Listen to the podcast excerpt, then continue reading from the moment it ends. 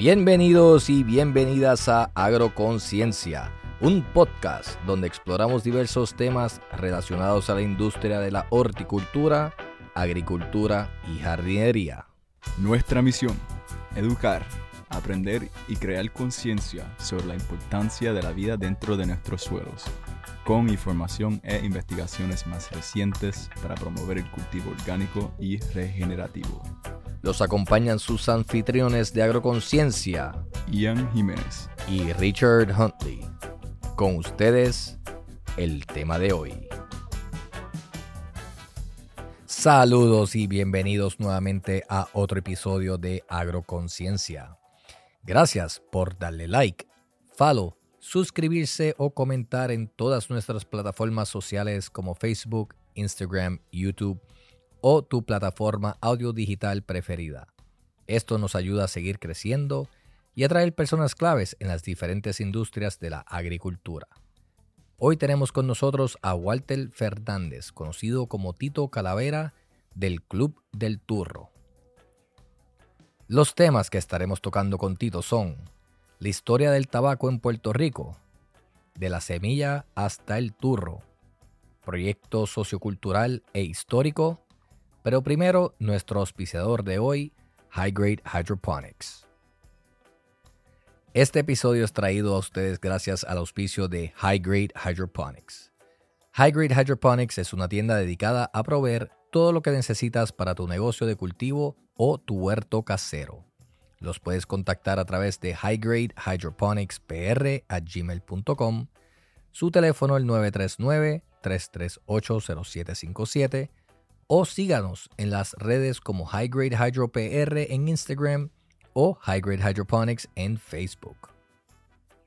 Antes de continuar, quiero compartir con ustedes una cita, y es la siguiente. La agricultura es arte que enseña virtud al hombre y la base de la opulencia de todas las naciones. Gaspar Melchor de Jovellanos, autor español.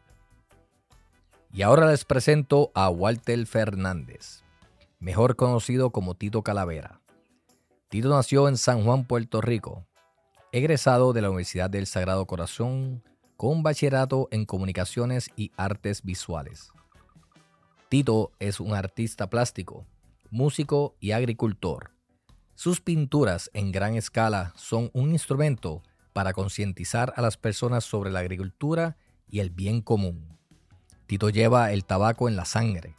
Luego del paso del huracán María en el 2017, junto con Antonio Castro Barreto, agricultor y coleccionista de arte y vitolfilia, y con Francisco Javier Castro, agricultor, crearon el Club del Turro, un proyecto sociocultural, un proyecto sociocultural que promueve preservar la historia y cultivo del tabaco en Puerto Rico. Alright, y con eso le damos comienzo al episodio 16 aquí con Tito. Quiero hacerle un pequeño comentario. Ian no estará con nosotros hoy, él se encuentra en Vieques en unos eh, cursos que están dando junto a otro grupo en la finca de Humberto. Pero nada, Tito, ¿cómo estás? Saludos. Todo bien, todo bien, saludos. Coño, gracias por sacar de tu tiempo, por estar aquí con nosotros. No, gracias a ustedes por invitarme a estar aquí, seguro que sí. Mira, vamos a empezar hablando un poquito de la historia, ¿verdad? Del tabaco aquí en Puerto Rico. Bueno, la historia del tabaco en Puerto Rico, pues, era bien grande. Nosotros éramos uno de los mejores tabaqueros que estaban aquí en Puerto Rico. Y pues es un poco triste porque se perdió toda esa cultura del tabaco, todo eso se, se, se, se fumó. Este, eh, fue bien importante porque ah, también se organizaron muchos grupos socialistas y de protesta dentro de los tabaqueros y formaron parte de una lucha de nacionalistas también.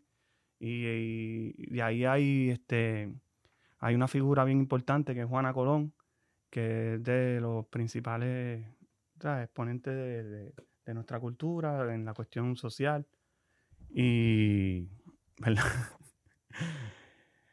Este, es un poco complicado y no hay mucha literatura sobre la historia del tabaco en Puerto Rico. Hay, se sabe que era uno de los mejores tabacos.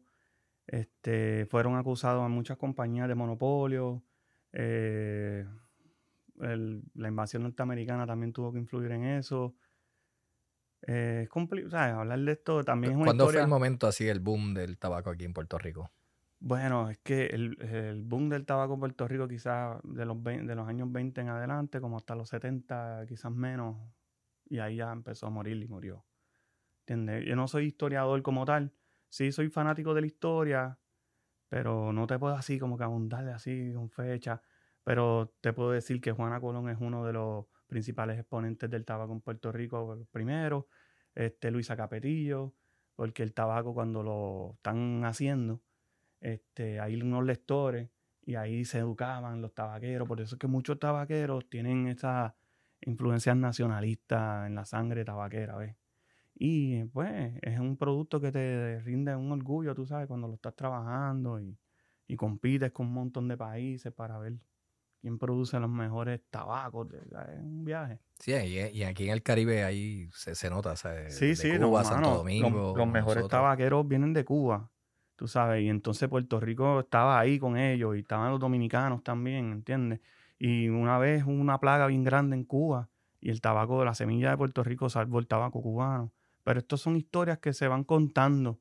Yo no tengo ningún libro que me hable de esto. Pero tú cuando ves un tabaquero de los viejos te cuenta esto y te cuenta lo otro. Encuentras una señora y te cuentas esto. Hay un par de libros que documentan cómo eran los tabaqueros. Está Sembraron la no siembra de Valdrich, que fueron unos tabaqueros que quemaron semilleros para elevar los precios del tabaco, pero al final terminó mal la cosa. Y, entonces está el libro de Juana Colón de Bianca Medina, y ahí te explica, no solamente te habla de, la, de lo que, cómo esta mujer no te habla de la vida de esta mujer, sino que también te habla de algunos procesos de tabaco que todavía se utilizan, se siguen usando hace más de 200 años, que es como nosotros lo hacemos ahí en nuestra finca, okay. Que es el proceso ancestral. Ya, y de eso vamos a empezar a hablar un poquito más. Y cuando tú dices de ustedes, ustedes vienen de familia o sea, tú cuando tú dices que, que, ustedes así, tú estás hablando de ustedes como tal, ¿tú tienes familia que llegó, que, que estuvo trabajando eso o es que tú empezaste en esto reciente? Eh, ok, cuando hablo de nosotros, tú dices. Sí, que ustedes dijeron como que nosotros, o el club, el, club, del turro, ok. ¿Cómo se fue formando el club del turro? ¿Cómo se fue formando? O algo así, ¿verdad? Ok, este, mira, yo eh, nací en una, en una tienda de tabaco de, regalos en el viejo San Juan, de regalos souvenirs, y vendíamos cigarros. En los 90 empezó un boom bien grande del consumo de tabaco en los Estados Unidos. Y se salió un magazine que se llamó El Cigarro Aficionado, y ahí este, salían estrellas fumando tabaco, entonces todo se volvió una locura. Entonces venían muchos turistas y querían comprar cigarros, no importa de dónde fueran, dominicanos, cubanos, eh, puertorriqueño, no importara qué cigarro tú tuvieses, lo ibas a vender. Y poco a poco, así, mi mamá este, lleva más de 40 años en, en el negocio de retailer de cigarros en Puerto Rico y tenemos la tienda más grande de, de, tabaco. Yo nací en una tienda de tabaco. ¿Cuál es la tienda? Cigar House en el Viejo San Juan. Que allí vamos a tener el aniversario ahora en junio 10 que va a venir un tabaquero, va a venir el mejor tabaquero del mundo, que es Don Pepín García, que va a estar, que es el de los pocos tabaqueros que desde la semilla y todos los procesos que conlleva el tabaco hasta, hasta el enrol y la el, el, único que lo hace todo, que yo conozca. y nosotros estamos en ese plan, en ese viaje desde la semilla, desde cosechar, secar, este, fermentar y también la labor artesanal que conlleva lo que, se, lo que es un cigarro. ¿Y qué, ¿Y qué es lo que tú entiendes que, ha hecho el cultivo del tabaco tan importante? Bueno, es el cultivo del, del tabaco. El, es un el, tan importante en el mundo, me dice. Sí, como, como producto. Eh, yo entiendo, mira, pues la gente le gusta, la, la gente que le gusta fumar y degustar el tabaco, el, ahí cuando tú vas a fumar, por lo general es como un tipo de ritual que uno hace y te, pues, a, veces se utiliza en rituales de religión, ¿verdad? Que eso es una cosa y es un tabaco específico que se usa para eso. Y también está la cuestión social, negocial, pero que, que conectan de alguna manera con la tierra. Y todo eso tiene que ver en, en el valor que tiene el tabaco. Tú sabes, de consumo, de compartir, cultural, muchas cosas que, bien amplio. Quizás nos podemos ir por un tema o, ¿sabes? No, tú, tú, me hablas de todo lo que tú quieras. Y, y, también, es, chacho, lo consume mucha gente y no, es, no es tanto como un vicio como se fuera el cigarrillo, que fue en parte lo que también dañó la industria en Puerto Rico, los cigarrillos. Y es una cosa más de, de compartir, de ritual, de cultural, ¿ves? Y una pregunta, háblanos, tú, tú, mencionaste un poquito ya, pero quería, sé que tú no eres, ¿verdad? El, el, agricultor directamente con la planta, pero quisiera así abundar un poquito más de todos esos ciclos, ¿verdad? Porque no es, no es una cosecha típica no. donde tú vas allí y solamente agarras ese fruto y lo sacas y ya tienes, ¿verdad? el, el, tabaco es de las cosas más difíciles de hacer. ¿Cuáles, este, ¿cuáles son esos procesos? Puedes estar un año entero, tardarte en, en tener la hoja preparada este, pues está el semillero, que es el proceso más. Luego viene un trasplante, entonces de, semillero pasa a la tierra y allí pues crece alrededor de 45 días en lo que crece la planta. entonces cuando va creciendo la... Tú sabes, te estoy haciendo esto corto. Cuando va creciendo la planta, pues tú tienes que empezar a, a deshijar, a podar, a quitarle la, la, la flor y conlleva mucho proceso manual. Eh, las plagas no son tan fáciles de controlar, le salen muchos gusanos. Esos gusanos tienes que ir a cogerlo a mano, ¿sabes? Cosas así. Bueno, puede estar rociando. No, porque nuestro tabaco es todo full orgánico. nosotros estamos todo completamente orgánico. Y sí, se hace una, como un té, entiendo que es como un té de tabaco con otro para asperjar la planta para que pues no se le peguen la, los, la, las mariposas, las jodiendas. Okay. Luego de que la planta crece, que ya está, la hoja va creciendo a un tamaño bien, se empieza a cosechar, pero se cosecha en tres etapas, de tres a cuatro etapas. Y esas etapas también van a influir en el sabor del tabaco. So, las tienes que secar aparte y de diferentes maneras, las, cuatro etapas. No es algo que tú la cosechas y la, y la secas y ya. Está lo que se llama el volado, que por lo general es el tabaco que hace la combustión o se pierde, que es la primera etapa. Eh, después está el seco, que es otro tipo que hace más combustión, pero ya es, una hoja más grande y se puede utilizar en el tabaco para, para la combustión. Luego está el viso, que es más o menos en el medio. tú vas recogiendo como seis, seis veces, ¿ves? Como que los pisos foliares, pues vas recogiendo seis. dependiendo, nosotros lo hacemos mucho, este, mucho, vemos mucho la hoja cómo se ve. Si la vemos que está madurando, ahí es cuando la cogemos. No, no, no ¿sabes lo que te quiero decir? Entonces, después está el viso. El viso es lo que tiene más sabor. Y después está la fortaleza, que es lo que se llama el ligero, que es lo que está arriba. Okay. Entonces, esta planta se puede crecer al sol para, para una cosa y se cree, la que nosotros tenemos, estamos tratando de hacer, la que se crece en invernadero que es la que se va a utilizar, la hoja más bonita, que es la que se usa para, para capa. Y esa es la que estamos tratando de, desarrollar en la finca Neojibairo en, en Río Grande, ¿ves? Que eso es en sombra como tal. Esa se crece en sombra porque sus hojas salen más sedositas, más aceitosas, más suavecitas, no se rompen tanto. Y las del sol, que son las de relleno, las que se usan en el... En el, en el interior como tal.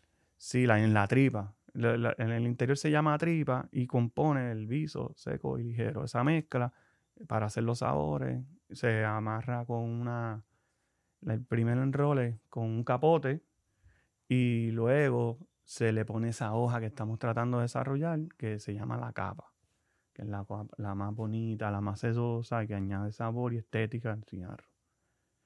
Nice. Este, ¿Y cuánto, cuánto básicamente te habías mencionado que se puede tardar hasta un año en ah, hacer todo el proceso? Claro, sí. Luego de sembrar y de cosechar, viene el secado, alrededor de cuarenta y pico de días, dependiendo, ¿ves? Y controlar estas temperaturas de humedad y de calor. Luego se bajan del invernadero y se hacen unas camas, como esta mesa que está aquí. Y ahí se va poniendo lo que se llama un pilón. Y se va este, poniendo las hojas así, de cierta forma. Es que es un proceso. por eso se llaman los procesos. las hojas tienen que estar de cierta forma, tienen que tener cierta temperatura y también se le añade agua. Entonces eso llega a un calor bien fuerte y se fermenta. Luego lo mueves y lo vuelves a hacer. Entonces, hasta que llega a esa temperatura es cuando el tabaco fermenta y luego lo, lo puedes añejar, guardar para empezarlo a trabajar.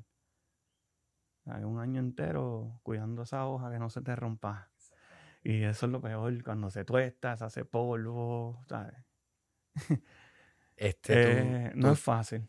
El, tú habías mencionado, ustedes lo están haciendo básicamente orgánico todo. Lo están haciendo en, un, en umbráculo. O sea Sí. que obviamente, pero sí tienen cosecha en el exterior de las dos formas. Sí.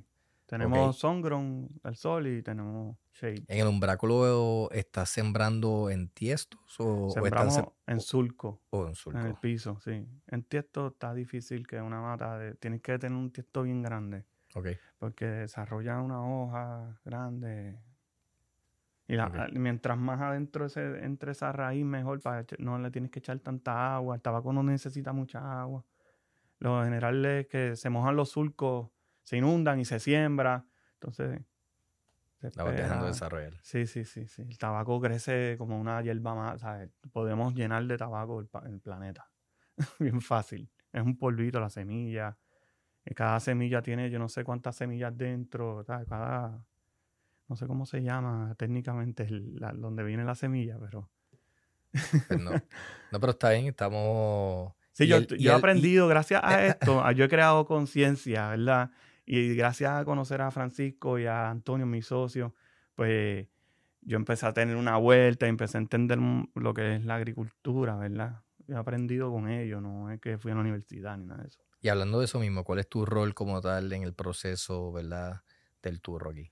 Pues los muchachos, esto empezó como una, un jangueo, ¿verdad? Por eso que se llama el Club del Turro. Ellos nunca pensaron en hacer cigarros serios. Estábamos ahí jangueando y va el Club del Turro y venían artistas y era una cosa de un compartir bien, bien, bien gracioso. Entonces eh, llega el huracán María y pasan muchas cosas serias, ¿verdad? Entonces en la finca de Ojivairo, que es donde nosotros, donde el Club del Turro hace su tabaco, pues sufrió mucho, perdi- tuvo unas pérdidas, lo perdió todo, el hermano de Francisco, y, y vienen con este invento y me llegan, mira muchachos, este Francisco sabe tembrar tabaco.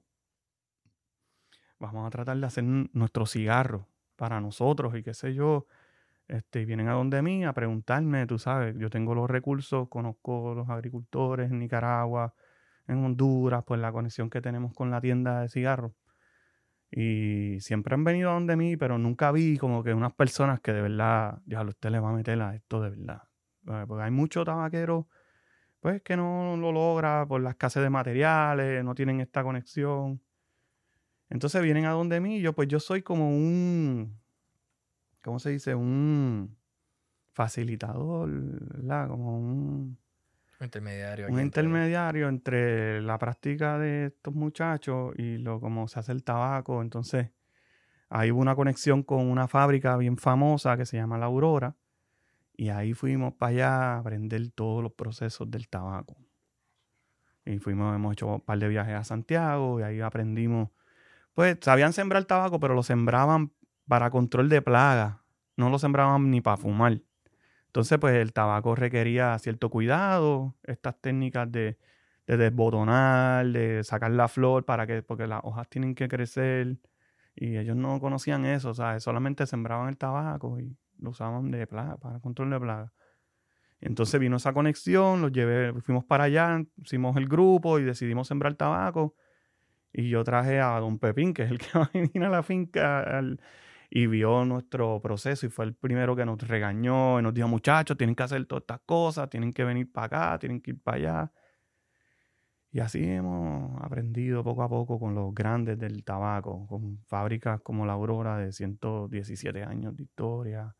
Aquí Y- localmente. No, mano, aquí no hay nada. Por eso. Ahora mismo aquí. Hay que montarse en el avión y aprender en otro lado. Aquí no. Habrán tabaqueros este, que saben mucho y tienen su experiencia, pero para aprender esto hace falta gente con más conocimiento. Tú sabes que es que no sé cómo decirlo. Hay tabaqueros que lo que están es en resistencia, ¿verdad? Están sembrando solos y esto es un sembrar tabaco está, cabrón, tienes que tener mucha ayuda. Y aquí la gente lo hace solo y hacen todos los procesos y se hacen sus cigarros. Y nosotros en el Club del Turro tenemos un, como que en, parte, de, además de sembrar tabaco, es también conseguir el material para que todos los tabaqueros puedan desarrollar su propio tabaco y tengan tabaco de Puerto Rico sembrado de verdad y hecho por puertorriqueños, ¿me entiendes? Por eso, porque lo que tú encuentras a veces en la feria y lo demás, que a veces tú ves muchachos que tienen como, como artesanales. Sí, eso, eso por lo general son, en vez de ser agricultores, son más artesanos del tabaco o blenders. Ellos realmente, o algunos de ellos siembran, pero les falta, tú sientes cuando tú te fumas un tabaco criollo, tú dices, diablo, aquí como que le falta algo que haga clic como un power. Pero todo eso es por esa cuestión de que se ha perdido pues la tradición de sembrar y todas esas cosas. Entonces tampoco están las casas grandes tabaqueras donde tú consigas todo el material que tú necesitas para hacer un tabaco, que es como cocinar, porque se hace con diferentes tipos de hojas, diferentes tipos de terreno para tener, y diferentes tipos de clima también, para tener diferentes variedades de sabores en la hoja que, que tiene esos aceites esenciales que te van a llevar a, una construcción de, de un puro, ¿no? ¿Lo dije bien? Sí. Ok. en la isla, en la isla aquí, había una área específica que. sí, Comerío era de los sitios más famosos y de ahí que viene Juana Colón. De hecho, muchos, algunos tabaqueros como Arturo Fuentes visitaron la isla. Arturo Fuentes es una de las marcas más famosas del mundo, que ellos hacen el Opus X, y trataron de sembrar tabaco aquí en Puerto Rico. Yo me imagino que la situación cuando ese señor vino para acá, aquí había un revolú político cabrón con los un revolú y todo eso pudo dificultar que esta gente grande del tabaco vinieran a sembrar a Puerto Rico. Cuando estaba hablando de, de, la anilla, ¿a qué te referías como tal? Lo de las anillas eh, o, de la, o los artes que utilizaban las compañías que representaban a una familia o algo que se hacía en Puerto Rico o alguna compañía, ¿verdad? Eso se llama vitofilia y eso es la gente que coleccionan este tipo de productos, ¿sabes? Que es mundial. ¿Sabes? Esto tú vas a encontrar cosas de Puerto Rico, en Alemania, que es donde el tabaco de Puerto Rico iba muchas veces para cigarrillos. Y la hoja negra se utilizaba, la hoja de Puerto Rico era la que usaban los alemanes y la picadillo, tú sabes. Y las metían estas vasijas bien bellas que decían Puerto Rico. y las puedes ver por eBay. Y, y, Antonio tiene una colección de esas vasijas, de los de las cajitas de cigarrillos, las anillas, que también en estas anillas ilustran lo que pasaba políticamente en la isla. Tú sabes cómo venían los americanos, cómo este nuevo Puerto Rico con los americanos y sin los españoles, cómo eran. Entonces te pintan a los indios como, como esta gente bien poderosa, qué sé yo, porque el tabaco también es como de poder, y entonces la anilla te, te da esa, ese lujo y ese poder, ese oro, y el crédito de Puerto Rico, o, ¿sabes? Como el nuevo mundo, los colonizadores de este Caribe. Sí, porque realmente eso es lo que lo identifica al final del día, porque te, entregan algo en la mano, este, hecho por los indios. Sí, te ponen dos de ellos al lado de otro y a menos que tú lo vayas a probar, que tal vez puedas saber de qué está, qué es lo que tiene, ¿verdad? En la boca, no, la anilla es la que realmente representa. Y, ahí están los nombres de las familias grandes tabaqueras. Ahora, ahora es diferente. Porque ahora yo no veo en la política metida en el negocio de tabaco, pero la veo en los tabaqueros de Puerto Rico. Yo puedo ver que el tabaquero de Puerto Rico siente que el tabaco está en resistencia por la cuestión política que están pasando eh, para sembrar tabaco. Eh, hace falta mucho ayuda, especialmente de, estos terrenos, ¿me entiendes? De cómo manejarlo. Y si una persona independiente quiere hacer esto, pues necesita. Con lo que sembramos nosotros, nosotros no sacamos nada más que una porción bien limitada de tabaco. ¿Entienden? Está hablando de la, una resistencia política. ¿Quién están poniendo realmente la, mayoría? O, el, estigma del Tú puedes ver, sí, es porque ves que el, la falta de material es bien difícil conseguir que el gobierno te apoye, eh, apoye con estos impuestos que le ponen al tabaco. Cuando vas a importar el tabaco, no lo puedes recibir en tu casa, tú eres una persona que no tiene un negocio. ¿Entiendes? Toda esa, cómo conseguir el tabaco para yo poder salir adelante con, con mi proceso artesanal, ¿verdad? Pues entonces toda esta gente lo está haciendo. Pero los que lo cosechan, o, en el caso de ustedes que lo hacen local, ¿reciben todos estos impuestos adicionales? No, nosotros no, porque lo sembramos y tenemos una Por eso, tenemos porque un local. permiso con fomento de artesano y es otra onda. Pero si nosotros lo que queremos es hacer tabaco, tú en sabes, grande. claro, importar también. Entonces, ahora estamos en ese proceso de importar estas hojas y entonces tenemos estos tases que pagar para hacer un producto artesanal. con- ¿Por qué no puedes hacer un puro en este momento? Ahora mismo no se puede hacer un puro de, de Puerto Rico, ¿verdad? Porque no tenemos quizás el material, ¿ves? Sí, ahora mismo estamos en producción en grande, así que no. Como lo que es el tabaco cubano, que es de una sola hoja, pero trabajada de muchas maneras, ¿verdad? De una sola semilla, por eso es habano. Nosotros somos los turros en, en ese- esa idea, jugando con la palabra. Pues nosotros somos los turros.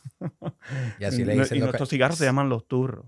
Y está enfocado a- a- para que todo el mundo lo pueda degustar, porque se perdió, esas tradiciones se perdieron, ¿ves? parándolo, por ejemplo, a la isla cercana, nosotros, o ustedes, ¿verdad? En este caso, o aquí en Puerto Rico, ¿hay alguna técnica en particular que se esté usando que lo diferencia? O Sí, todos ellos tienen su. De cada fábrica que, tú, que yo he visitado tiene parecidos, pero todos hacen algo diferente. y qué son, si A hay algunas veces, cosas que puedan mencionar. Eh, eh, que no estoy muy, muy consciente de eso. Quiero que sepas que llevamos sembrando ocho años.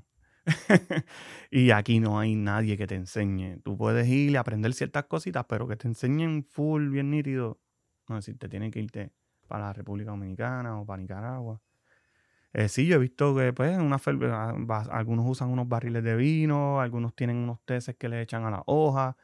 Eh, todos tienen sus secretos, mano. Y, pues, pues, eso he visto que lo hacen diferente. Pero, pero es bien parecido a la hora de construir un pilón y todas esas cosas.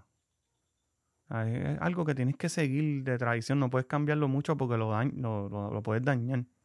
En cuestión de los de los de los abonos y de los procesos que estén usando, ¿están haciendo algo particular con ellos? Mano, no, es abono orgánico, composta, poco de cal. Eso es lo que yo estoy viendo que pasa. Eh, porque aquí el agricultor full es Francisco. O sea, esa es una pregunta que Francisco te podría decir mucho más a fondo. eh. Ok. Este, y en, en el caso tuyo, estábamos hablando de, las- de esas anillas.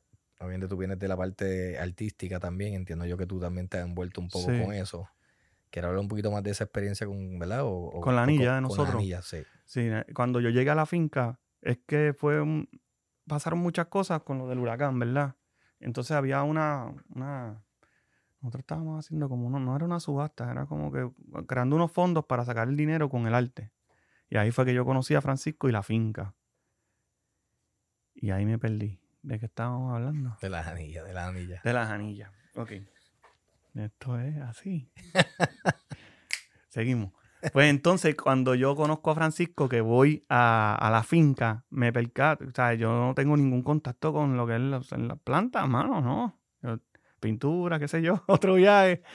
Y llego con ese contacto y, y- y veo el, el material, la tierra, lo que está pasando este tipo, tratando de recuperar toda esta pendejada, una finca inundada. Y eh, me, me envuelvo con ellos y veo cómo crecen las cosas y empiezo a aprender de lo importante que es tener alimentos en la casa hecho por uno. Porque en un momento de escasez tú no tienes que comer. Entonces pues aprendí a sembrar berenjenas, aprendí a sembrar tomate, me volví loco, me volví un huertero. Y ahí fue que yo aprendí a sembrar con esa forma. Y en la anilla hay un guaraguau. En la finca habían montones de guaraguau todo el tiempo. Y salen guaraguau también en- en algunas de las anillas con pitirres arriba y toda esa cuestión este, se- semiótica. Está cabrón. En el cigarro para venderte los tabacos está cabrona. Y todo lo que significan todos estos elementos. Y nosotros escogimos el, el, el guaraguau de la finca que siempre venía, estaba siempre encima de nosotros, bien cerquita, porque ahí me imagino que habría este, mucho pitir, esas cosas naturales, tú sabes. Y verle esos guarabos así como que cerca. Sería este es el club del turro. Y el turro, cuando tú buscas la palabra, pues un turrero, un turro es una persona de baja ca- calaña. Pero el turro es como un cigarrillo de tabaco con marihuana, ¿ves? Porque es lo que en la calle vayamos, ¿sabes? El chicharrón, la comida, todo eso tiene que ver. El tabaco te mueve la cultura, la música, la bomba, la plena, todo está conectado. Y esa es la parte importante de, la, de lo que es el ritual de la amistad o qué sé yo, por motivos religiosos. Mantiene viva toda esa cultura. es como el tabaco es como una cosa que conecta con la naturaleza, con la tierra. Y esa es la importancia que para mí tiene el tabaco. Además de que el tabaco es una cosa que la gente quiere consumir, que se vende. O sea, se produce y se vende. ¿Y cómo tú estás viendo el, ¿verdad? Como el futuro aquí de, como tal del, del, tabaco aquí en Puerto Rico? Pues nosotros, yo no sé si yo puedo decir lo que voy a decir. Nosotros tenemos ahora un proyecto bien grande en el municipio de Bayamón, donde vamos a sembrar más de 40 cuerdas de tabaco con una compañía grande. Y ahora yo no sé si yo puedo ahondar más, pero lo podemos hacer para el próximo programa. y va a estar bien chulo y va a ser algo para todos los tabaqueros. Eh. mía. Eso es la que... Y vamos a abrir un negocio en Bayamón, en el casco urbano del Bayamón, donde va a estar enfocado para tabaqueros emergentes en Puerto Rico, de tabaco puertorriqueño y especie de botánica y, ¿cómo se llama? Mercado orgánico, o sea, de tratar de conectar con todo lo que vamos a hacer en la finca, que también va a ser como la finca que tenemos en Río Grande, que también produce hidropónicos, eh, vegetales, tomates. O sea, que sí están envueltos en otros tipos de cultivos. Sí, sí, este, sí, lechuga, eh, tomate, fruta, de todo. 27 tipos de frutas y vegetales. Nice. Mayormente todo en, en, en umbráculo, me imagino. No, no, no, al sol. También en, hidropónico, pues sí, en... Sí, ahí serían quizás las lechugas, las cabezas. las lechugas las tenemos, tienen que pasar por ahí, tienen que pasar, pueden reservar en la página de internet.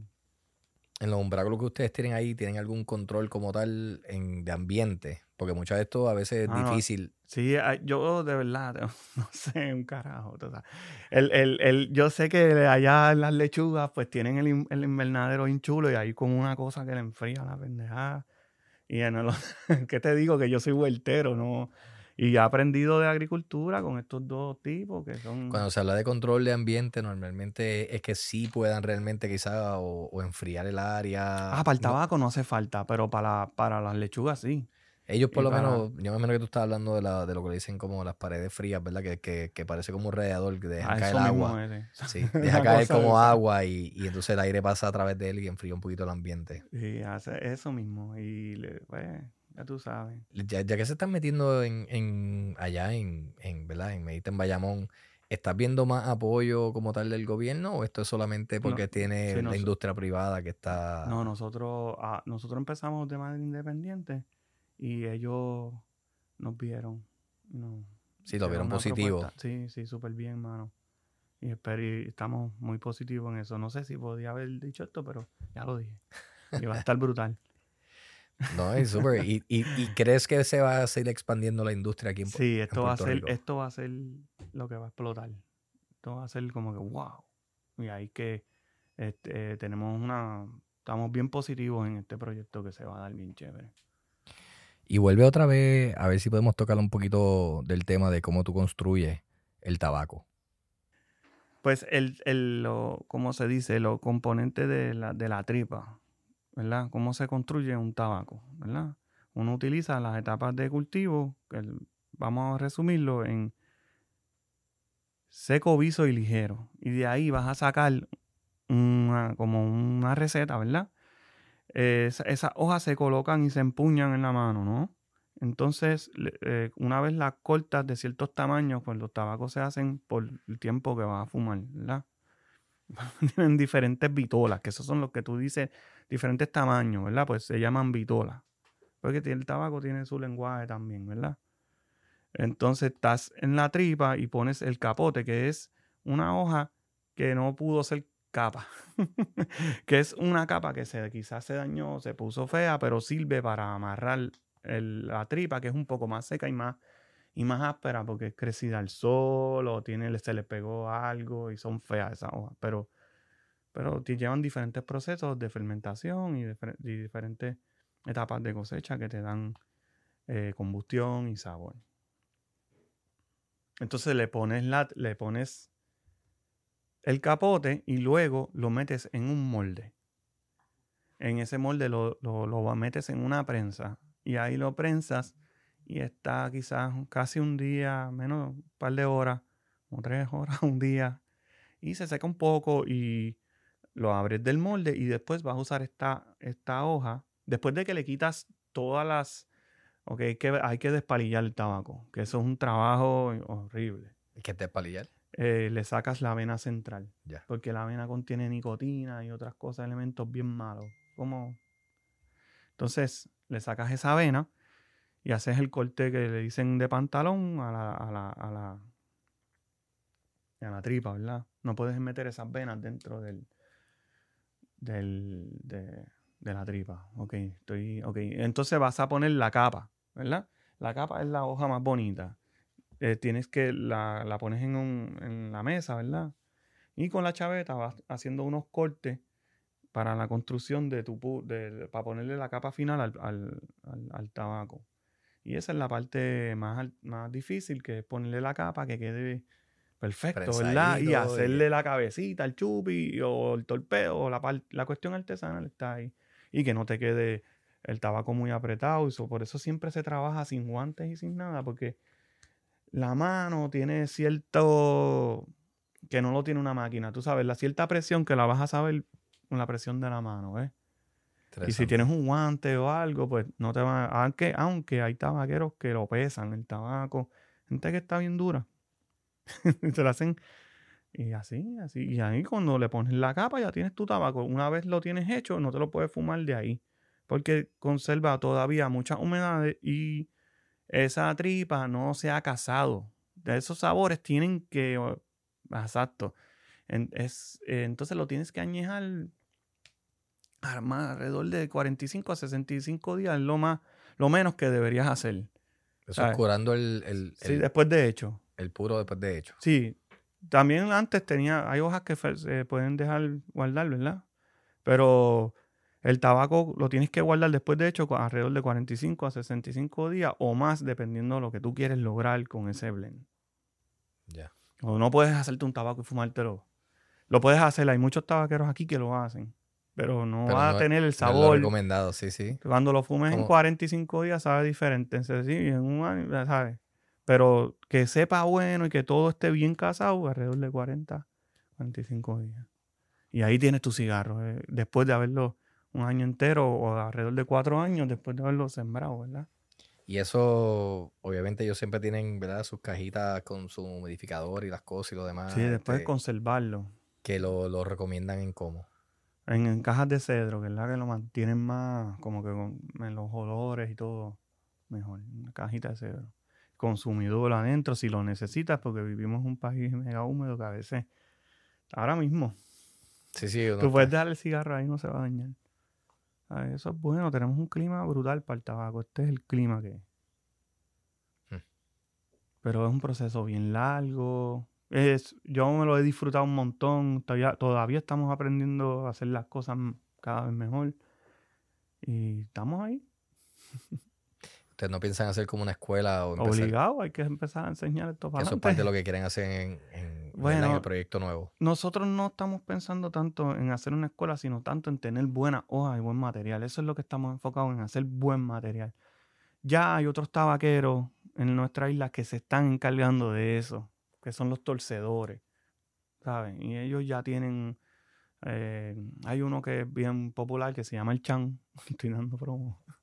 El Chan tiene un en Cagua eh, su confeccionadora y ahí está saliendo muchos tabaqueros emergentes que están aprendiendo el oficio y todos lo hacen diferente, pero va llegando, ¿sabes? Empiezan a competir, a ver diálogo, cómo lo hace este, cómo lo hace lo otro, va, estilo cubano, qué sé yo, porque también hay diferentes formas de enrolar. ¿Sabes? Está el tipo libro, está el que hace los tubitos, el que lo sella con las tres líneas. Hay muchas maneras de construirlo, ¿ves? También bien bonita. Bien, es, es- es increíble, es una labor artesanal completa. Mira, entonces Tito, tú me acabas de mencionar que, que obviamente no solo tiene el proceso de un año en lo que se, se prepara el turro completo, ¿verdad? Porque tienen la cosecha, todas las fermentaciones, el proceso, pero después tiene dos, tres meses, cuatro meses Sí, para prepararlo.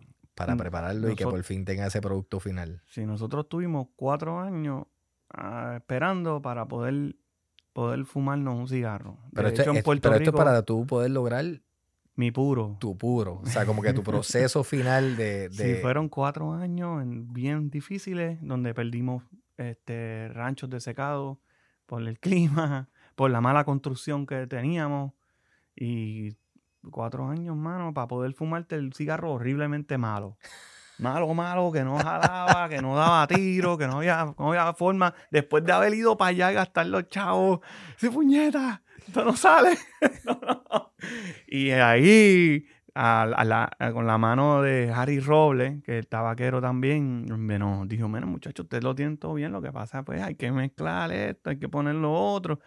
Pues un tabaco puro puertorriqueño de nuestra cepa salió muy aceitoso, entonces no había una buena combustión. No estábamos escogiendo las mejores hojas con, o sea, que hay que escoger para la construcción de tabaco. Y era la primera vez que enrolábamos, después de haberla aprendido a enrolar en la, en la Aurora, que con un material totalmente diferente, que se comportaba distinto, las humedades no las controlabas bien.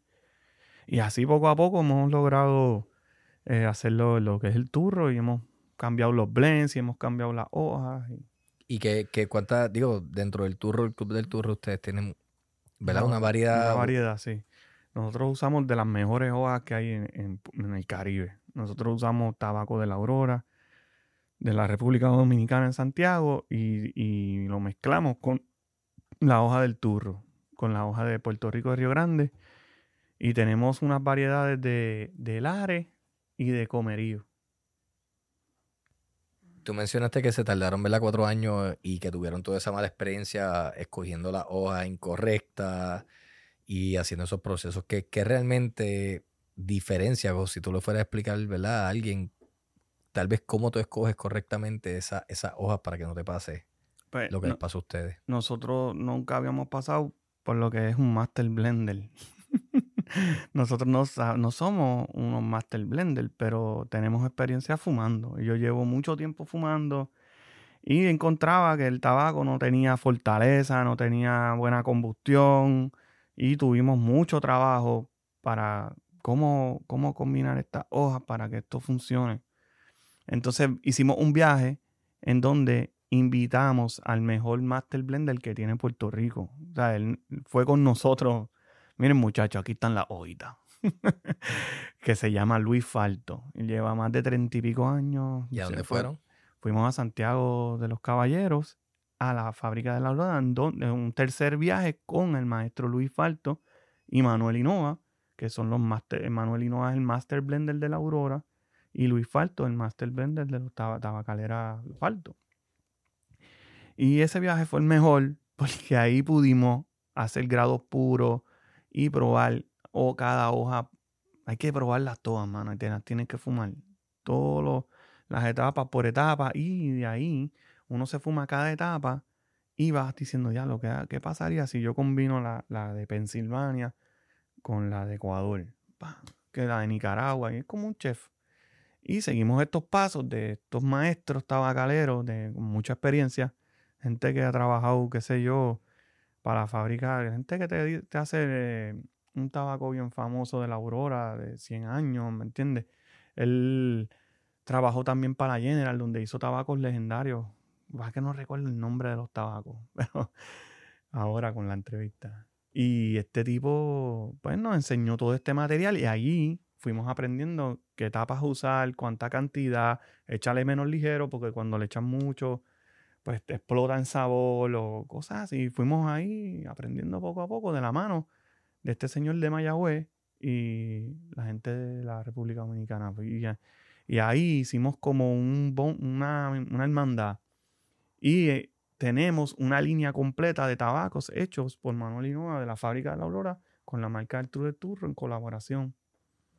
Y tenemos esos blends. Allí que nada más los puedes conseguir en Puerto Rico, en la finca Nojivairo y ahora después en Bayamón. Y mencionaste que como que lo, lo coges de Nicaragua, las cosas. ¿Ustedes están haciendo blends aquí con hojas de otros de lugares? todos los países. Y no solamente nosotros, o sea, estamos conscientes de que muchos tabaqueros en Puerto Rico también lo están haciendo.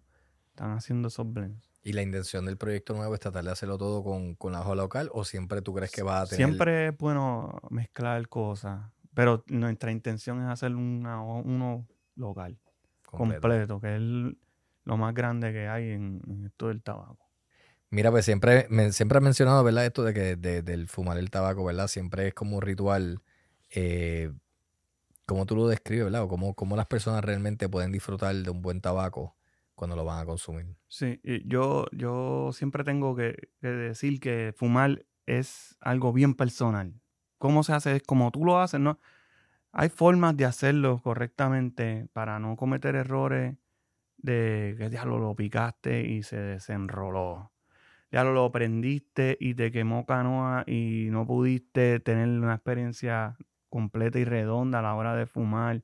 Esos consejitos son bien buenos de seguir, pero no hay una, una forma, esta es la que, no, no, no, esto es una cosa personal, igual que el vino, no hay el mejor vino es el que más te gusta a ti, el mejor cigarro el que más te gusta a ti y tú tienes tu forma de hacerlo, pero sí, sí hay uno, puedes cortarlo, tienes que picarlo, sacar el exceso, eh, hay gente que lo calienta. Es bueno hacer un retorno que cuando vas a fumar lo pasas por nariz y vas a vivir la experiencia completa de lo que es fumar. Porque eh, tú, si no haces el retorno, tú te estás llevando la experiencia a mitad.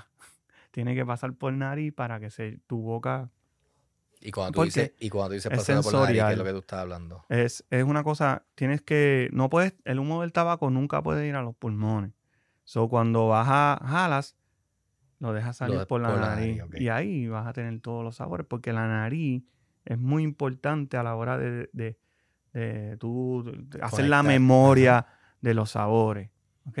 Si no pasas por nariz, estás comiéndote algo con la nariz tapada. ¿Sabes? Como cuando tú tienes catarro. Sí. El churrasco me sabe a O te quieres comer algo que no te encanta, que te dicen tapa ¡Qué mierda! Porque vine al restaurante con la nariz tapada. Y también estaba el uso medicinal, ¿no? La hoja verde la usaban, yo no sé cómo se usaban, pero se usaba para la piel también, la hoja verde. Y es una de las plantas madres medicinal. Y hay mucha información de eso que, de verdad, pasa que yo me la fumo.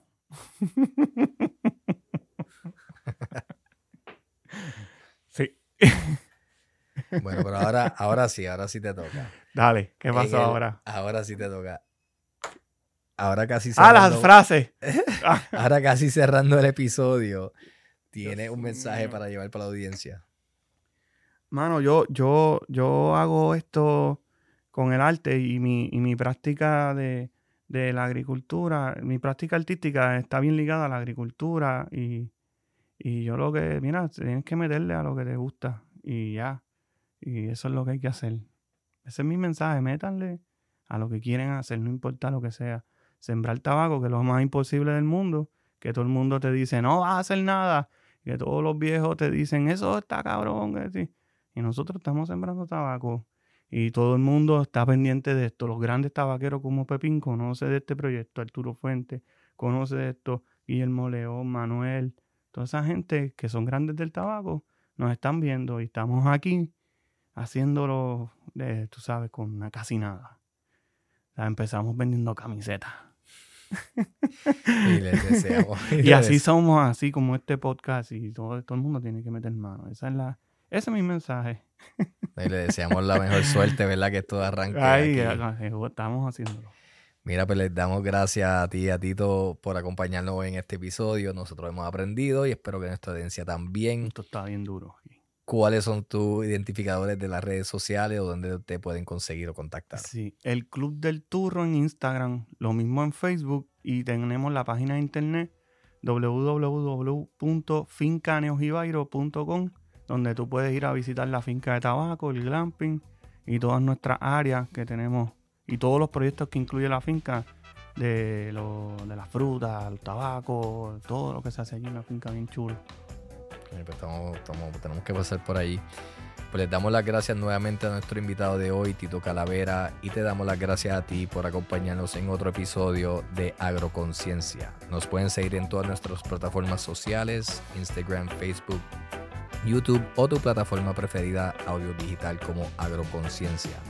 Si tienen alguna duda o pregunta sobre este episodio, escríbenos a través de las redes o en la sección de comentarios. Gracias.